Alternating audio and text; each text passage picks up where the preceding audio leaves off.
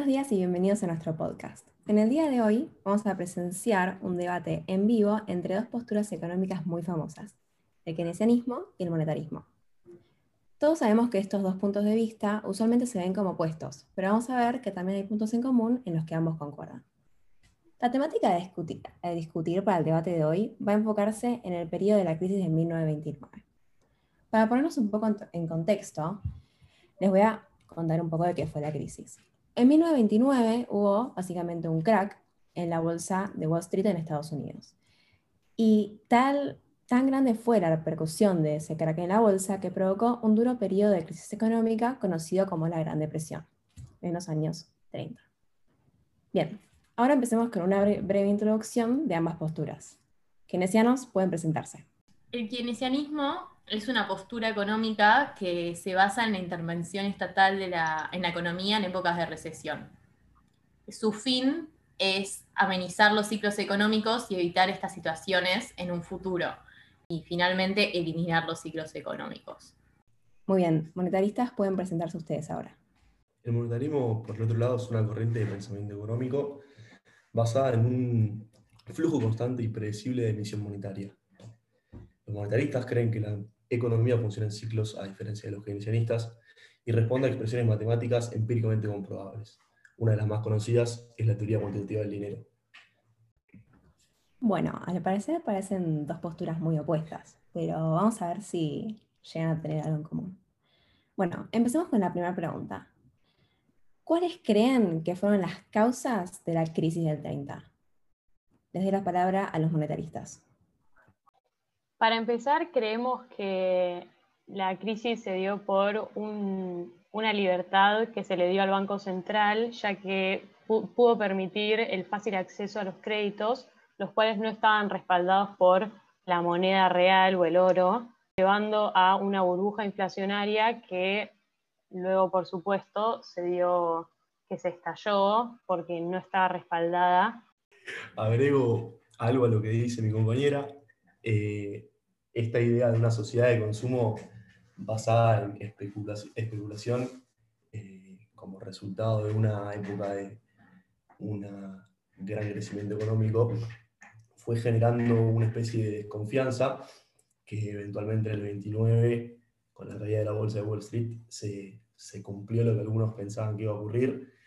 Eh, pues bueno, las acciones, el valor de las acciones eh, era tan fácil el acceso a, a ellas que era poco creíble que realmente sea ese su valor. Entonces el problema está de entrada en, este acceso al crédito irrestricto, contrario a la postura monetarista. Genial, genial. A ver, keynesianos, ¿ustedes qué piensan sobre estas posiciones? Nosotros creemos que la causa de la Gran Depresión se debe principalmente a un problema de los precios de la economía. La Gran Depresión es conocida por un periodo en el cual, eh, un periodo inflacionario en el cual los precios tendieron a bajar, pero lo que pasaba era que las industrias y las empresas tenían una estructura de costos eh, que no podían modificar y que los keynesianos creemos que no es recomendable modificarla.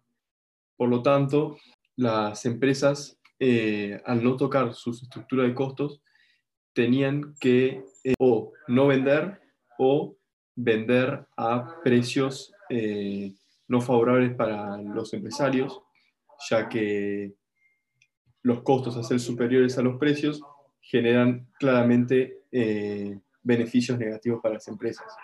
Por lo tanto, el, el desde el keynesianismo creemos que una medida para paliar toda esta situación y para aumentar la demanda en el mercado puede ser no únicamente eh, que se plasme un, mercado únicamente privado, sino que eh, el Estado puede intervenir eh, para resolver todos estos problemas que, hay, que habían en la economía.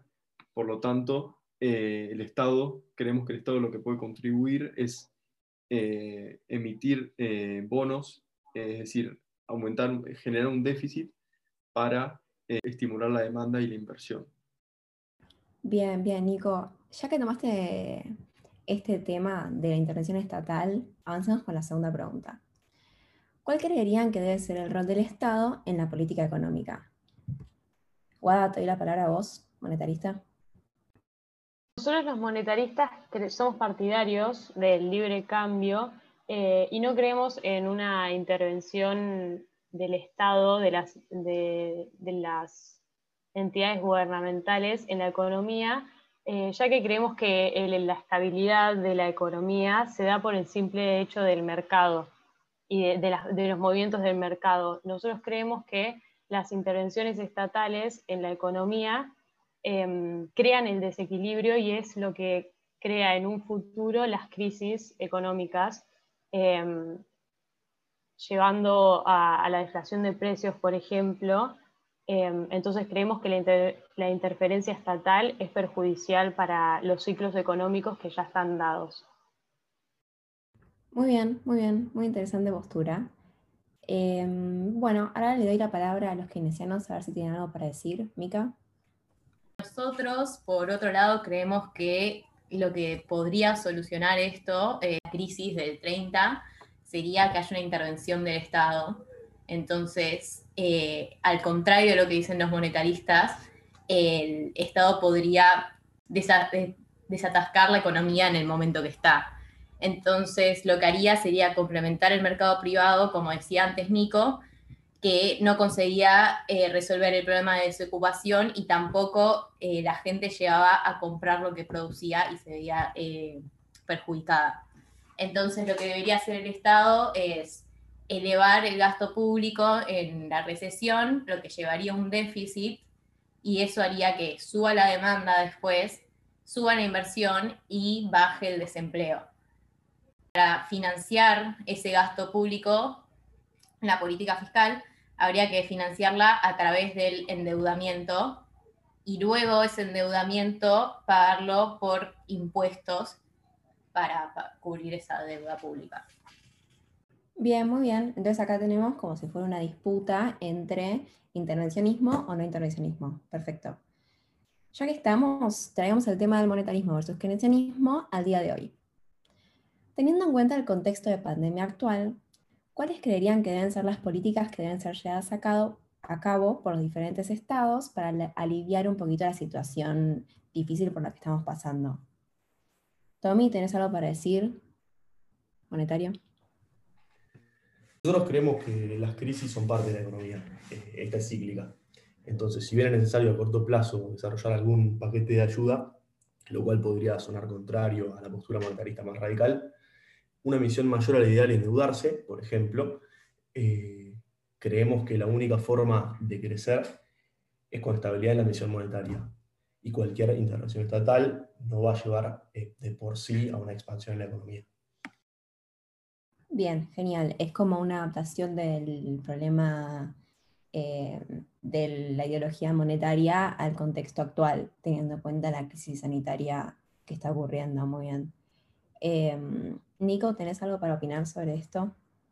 Sí, eh, bueno, para nosotros lo que pasa en, en este momento de pandemia es que eh, actualmente en muchos países en los cuales las cuarentenas se, prolongan, tienen eh, un problema que es principalmente la baja de la producción y eh, al tener, unos, como dije antes, unos costos tan elevados que tienen que solventarlos, sí o sí es necesario una intervención estatal en la, en la, economía para poder ayudar a las empresas para que no, no se fundan y eh, entonces, eh, creemos que la intervención del Estado para nosotros los keynesianos es fundamental para eh, lidiar estos momentos de pandemia y contribuir a un mejor desarrollo de la sociedad. Muy bien, genial, ese es un muy interesante punto de vista. Bueno, con esto terminamos la última pregunta, así que ya con esto terminamos el debate del día de hoy. Claramente pudimos ver posiciones y opiniones muy distintas con respecto a cada tema, digamos. Pero tenemos que tomar en cuenta que a pesar de las diferencias ideológicas, también hay puntos en común en los que los keynesianos y los monetaristas se unen. Entre ellos podemos ver, por ejemplo, que ambos, que la, ambos piensan que la inflación se debe a un exceso de demanda de dinero, aunque bueno, los keynesianos profundizan un poquito más diciendo que también hay otras causas, pero este es un, este es un punto. Otro es que ambos piensan que en la, economía, en equilibrio, digamos, naturalmente tiene que haber un alto nivel de desempleo. Eso es algo en lo que ninguno de los dos discute. Y últimamente, con respecto a esta última pregunta de la pandemia y del contexto actual, los cuatro debatientes sí que coinciden en una mínima intervención estatal frente a la crisis humanitaria provocada por el COVID. Así que podemos ver que hay algunos puntos en los que sí coinciden. Bien, con todo eso terminamos el debate. Eso es todo por hoy. Que tengan un buen día y nos vemos en la próxima. Chao.